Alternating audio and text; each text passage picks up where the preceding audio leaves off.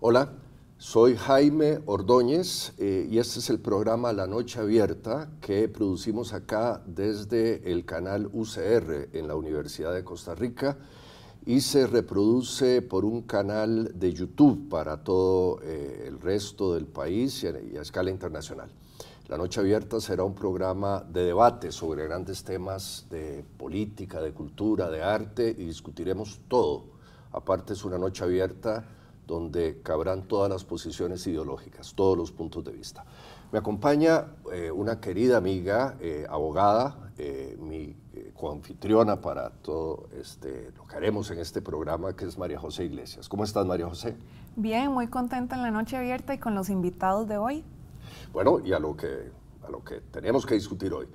Tenemos como invitados a, dos economistas muy importantes, yo diría de lujo, y con ellos queremos arrancar la noche abierta. Eh, una de ellas, Sofía Guillén. Sofía es economista eh, graduada en la Universidad de Costa Rica, trabaja en el CIMP, en la Universidad Nacional de Heredia, y Eli Feinsack. Eli, eh, muy buen amigo también de hace muchos años, economista graduado en esta universidad, con sus posgrados en los Estados Unidos, y es un aguerrido polemista en las redes sociales, está siempre pues, metiendo discusión, debate, etc. Y con ellos discutiremos, eh, bueno, me imagino que nuestros oyentes sabrán que eh, doña Sofía y don Eli tienen distintos puntos de vista sobre varios temas de economía y discutiremos reforma fiscal. ¿Funciona la reforma fiscal? ¿Va a generar más dinero? Es una reforma fiscal que, como se ha dicho, eh, basada en el IVA, está echando a la calle una gran cantidad de pequeñas empresas, ¿o no? Eh, es una reforma justa, progresiva, regresiva. Sofía, ¿cuál es eh, su punto de vista sobre esto? Bueno, lo primero que habría que decir es que Costa Rica necesitaba y sigue necesitando una reforma fiscal progresiva. Y esa es la discusión. ¿Qué tipo de reforma fiscal es la que necesitábamos acá y la que aún necesitamos? Lamentablemente me da la impresión que la reforma fiscal que al final aprobó la Asamblea Legislativa, entre idas y venidas, entre cosas mal hechas y a la carrera, terminó por eh, acabar cargando de más a un sector de la población, esos pequeños comercios que ahora tienen eh, que cargar con costos adicionales, las familias que en el 2020 van a tener que cargar con ese aumento en la canasta básica resultado del IVA y también una regla fiscal de la que se habló muy poco, pero que la regla fiscal habría portillos significativos para desfinanciar o en la práctica congelar fondos de programas sociales que Disculpa, son Sofía. específicos. Don Eli, ¿estaría usted de acuerdo con esto que dice Sofía? ¿Es una reforma fiscal regresiva? Bueno, ciertamente no es la mejor reforma fiscal, eh, pero de la Asamblea Legislativa nunca podemos esperar que salga algo ideal. Eh, sin embargo, Costa Rica necesita una reforma fiscal profunda y la reforma fiscal tiene que ir en el sentido de simplificar el sistema tributario costarricense. Tenemos más de 100 impuestos, de los cuales solo cuatro recaudan el 88% del total, lo que convierte a la tributación en Costa Rica en, un eh, obstáculo para eh, las personas y sobre todo para el sector productivo, ¿verdad? Ciertamente esta reforma fiscal eh, que le puso mucho peso al IVA, pero también contiene reformas en renta que han vuelto mucho más engorroso el proceso de declaración y el proceso de, tributación. Y don Eli, eh, perdón, en regla fiscal nos decía Sofía que habría portillos para congelar fondos. ¿No era importante también tocar gasto público? Bueno, Sofía dijo que abre portillos para desfinanciar instituciones y eso es abiertamente falso. Programas eh, Ciertamente eh, le pone un límite al crecimiento de, las, de los diferentes programas, al, al crecimiento del gasto pero no es un portillo para desfinanciar absolutamente nada. Eh, tenemos que aceptar que tenemos una realidad fiscal donde eh, llevamos 10 años continuos con déficits superiores al 4% y de hecho de esos 10 años, por lo menos 7 con déficits superiores al 7%. Quiero, quiero hacerles una pregunta a ambos, eh, Sofía. se ha discutido mucho sobre lo siguiente, fue una reforma que puso énfasis en el IVA y en materia de renta ciertamente subió, subió el el impuesto de renta, el rate de renta para una serie de contribuyentes, pero quedaron muchos sectores exentos. Eh, diría que prácticamente todos los sectores exentos de la legislación anterior siguieron. Eh, eh, cooperativas, regímenes de zonas francas, sectores lecheros, sectores azucareros, etc. Es justo que haya gente en la sociedad costarricense que tenga que pagar el 25, el 30 o el 35% del impuesto de renta y otros sectores que no. Bueno, el ICEF, Instituto Centroamericano de Estudios Fiscales, en octubre del 2018 le advirtió a Costa Rica en un documento de análisis de coyuntura que esa reforma fiscal profundizaba ese tipo de privilegios precisamente. Eso no lo dije yo, lo dijo el ICEFI, pero además el mismo ICEFI reconoce que la aprobación de esa reforma fiscal haría aún más regresivo el sistema tributario costarricense.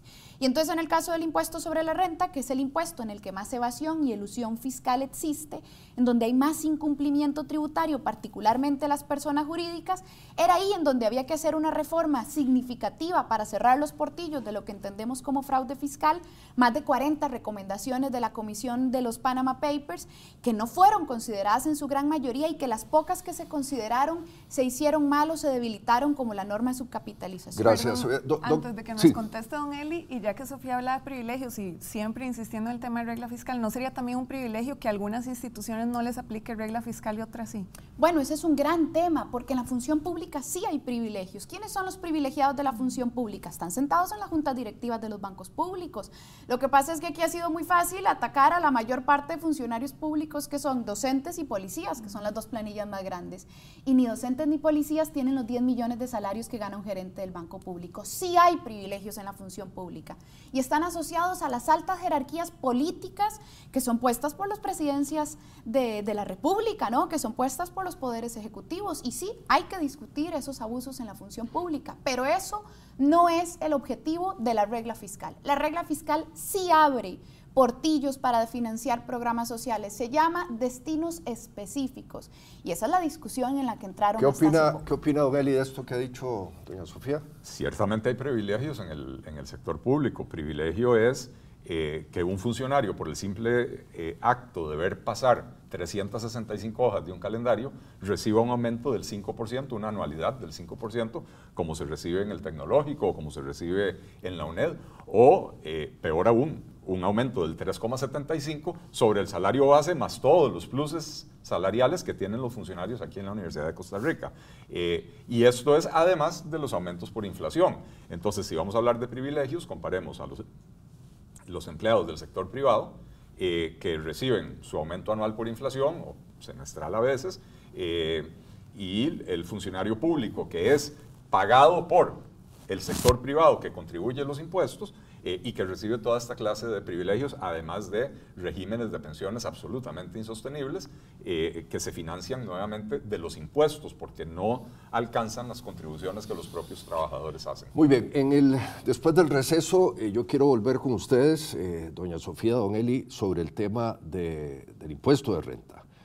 tenemos que ir a un receso en el mundo, en, en la noche abierta, este programa que va a examinar con ustedes todo el gran debate sobre el tema fiscal en Costa Rica en esta primera edición. Ya volvemos.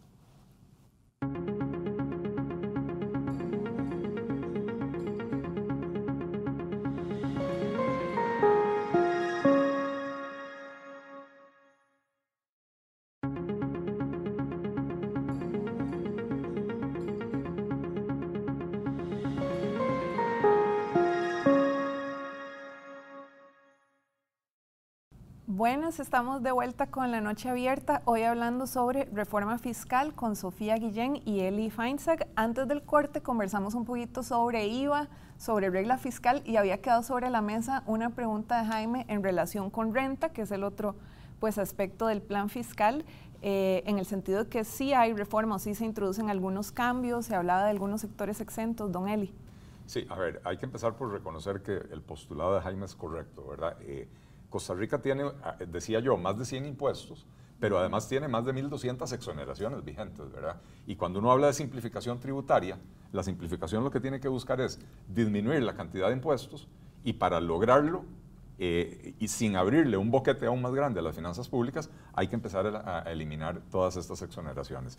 Un sistema fiscal con ciento y resto de impuestos y más de mil exoneraciones, lo que tiene es un montón de portillos y aquí voy a estar de acuerdo con Sofía, un montón de portillos para la evasión, un montón de portillos para la ilusión. Eh, esto se resuelve simplificando, jamás creando más reglas, jamás creando más complicaciones, porque echa la regla, echa la trampa. Entre más sencillo es el sistema, más fácil es de fiscalizar, más fácil es el cumplimiento también para el obligado tributario. Yo voy a hacer algo acá que generalmente no se hace en Costa Rica y es que la gente da por sentado que, que hay grandes diferencias ideológicas entre ustedes, un economista de una posición y un economista de otra. Pero Sofía, ¿Usted estaría de acuerdo con la posición de Eli de que todo el mundo pague impuestos en Costa Rica, eh, que es algo que los economistas que siguen la posición de Eli llaman algo así como el flat tax, el impuesto parejo, que se eliminaran todas las exoneraciones eh, de sectores? Yo creo en el principio que el expresidente Alfredo González Flores intentó hace 100 años lograr que se, digamos, que se concretara en Costa Rica, que es que el rico pague como rico y que el pobre pague como pobre. Eso es por definición un sistema tributario progresivo. Eso no lo hemos logrado.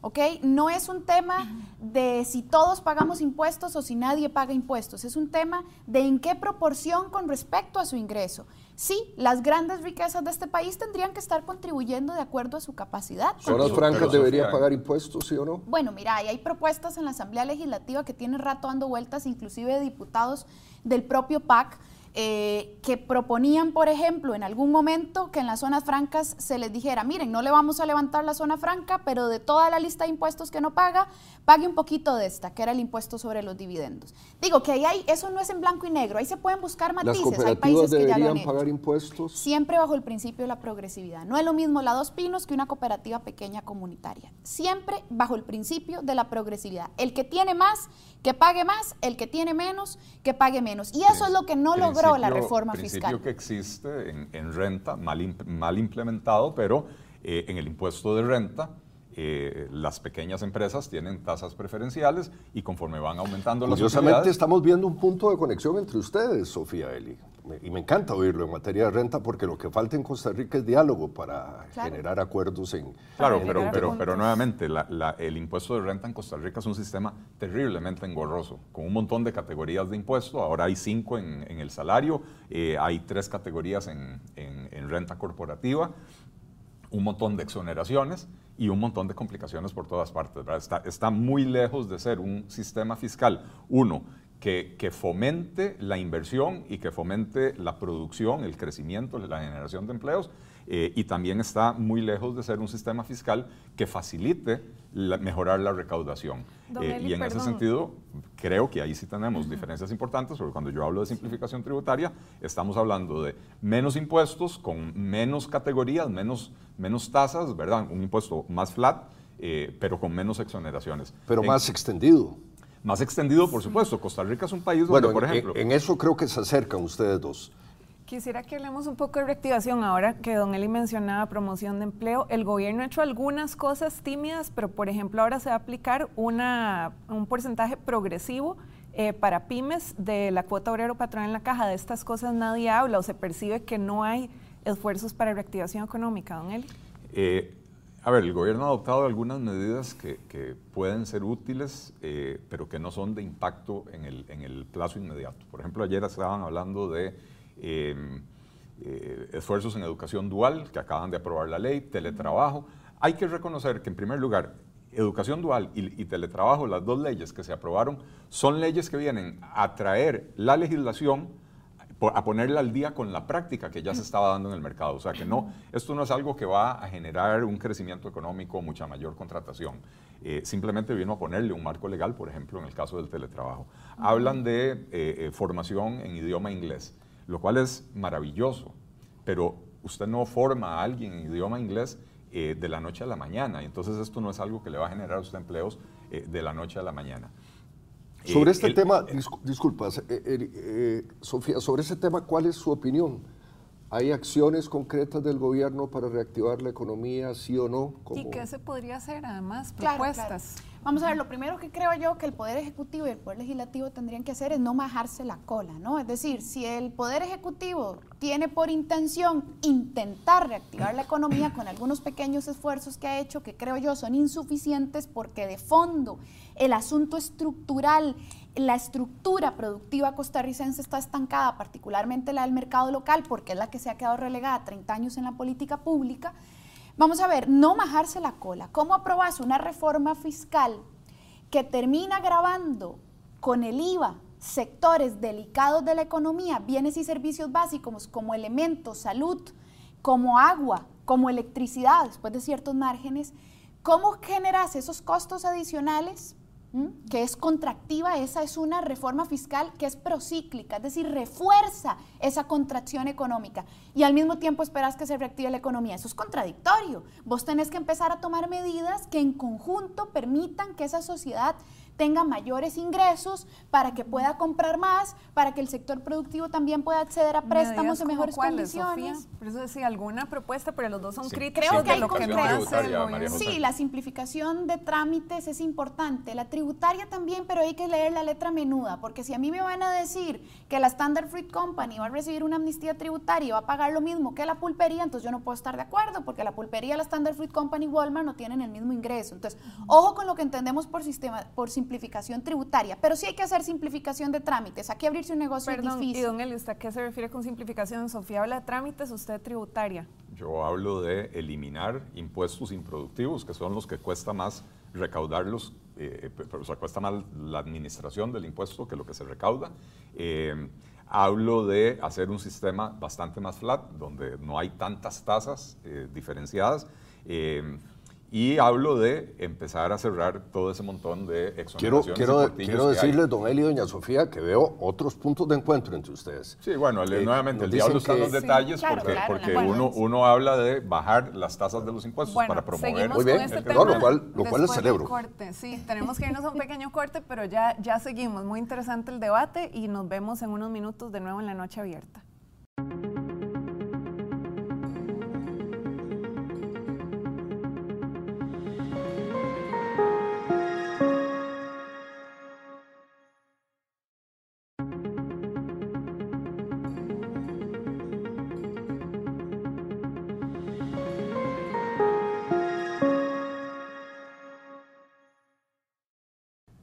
Volvemos en la noche abierta en este primer programa con el cual estamos arrancando este debate público que tendremos con todos los televidentes acá desde el canal UCR. La noche abierta aparte se difundirá en el canal de YouTube nacional e internacional y en Facebook y será así, la noche abierta, para que participen con todos nosotros en estas discusiones.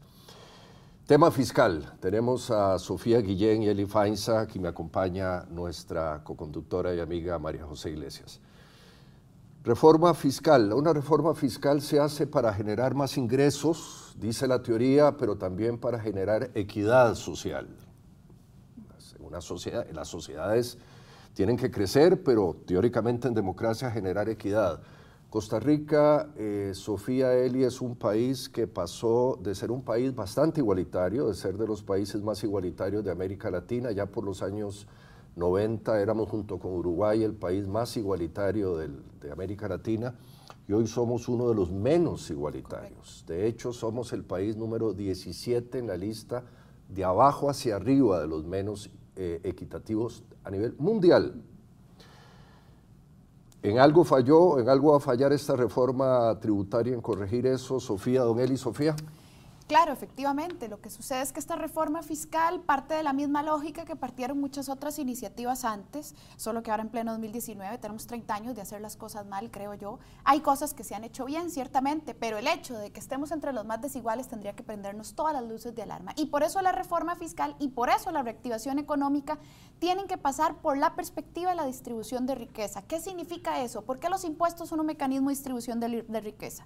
Porque los impuestos llegan y le dicen, Standard Fruit Company, y en vez de darle una amnistía tributaria, le vamos a pedir que por favor cumpla sus deberes fiscales. Ok, usted nos da el dinero, Standard Fruit Company, nosotros Estado, ahí estoy de acuerdo en que hay que revisar la corrupción que existe dentro del Estado para que efectivamente el gasto se use bien, se hagan bien las cosas. Yo Estado tendría que tomar ese dinero, invertirlo en educación pública, invertirlo en la caja, en luchar contra el fraude, a propósito de que ayer le recortaron 1.200 millones a la caja para ese propósito, tendría que estar usándose para eso. ¿Por qué? Porque esos servicios logran envolver a sectores socioeconómicamente vulnerables que no podrían pagar el sector privado. Oigamos a Eli. Eli, tu punto de vista sobre esto, ¿es Costa Rica un país más desigual que hace 10, 20 años? Bueno, eso, eso revelan las estadísticas, eso me parece que es incontestable.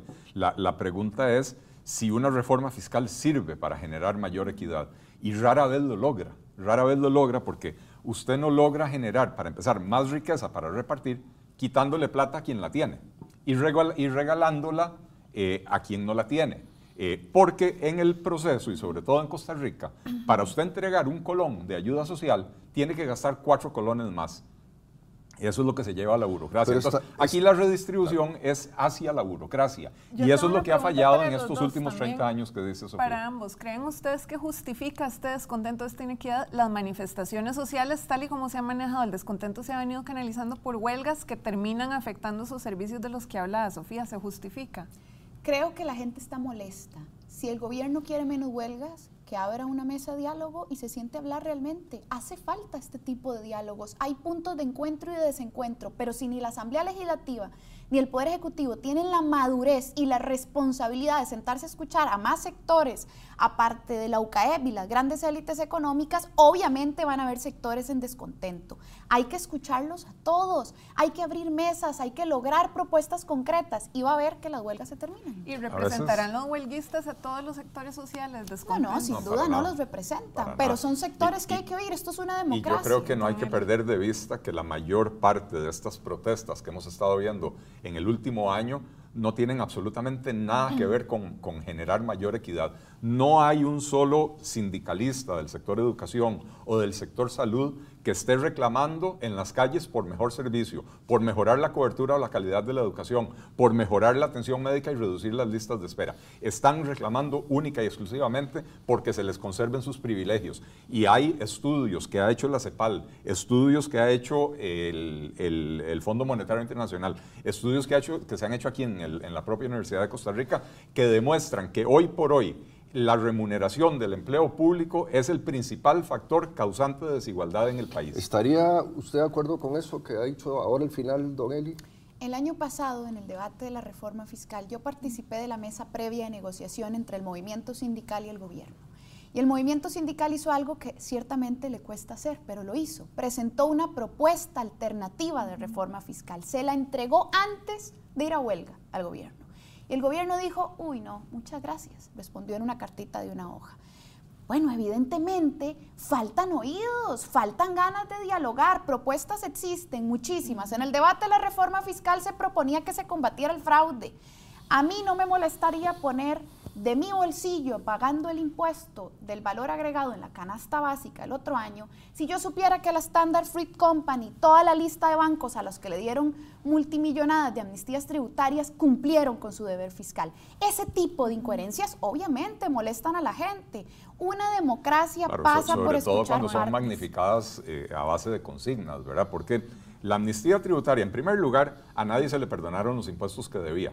se le perdonaron algunas multas que de por sí estaban en disputa y que estas disputas se van a juicio y tardan años en resolverse y no hay ninguna garantía de que, el, de que el gobierno, el Ministerio de Hacienda va a ganar el juicio. Y entonces la amnistía tributaria al final de cuentas lo que dice es, eh, cortemos por los sanos, usted me debe tanto, yo le voy a, ceder una parte de las multas bueno, aquí veo, y usted me paga el, el impuesto y los intereses.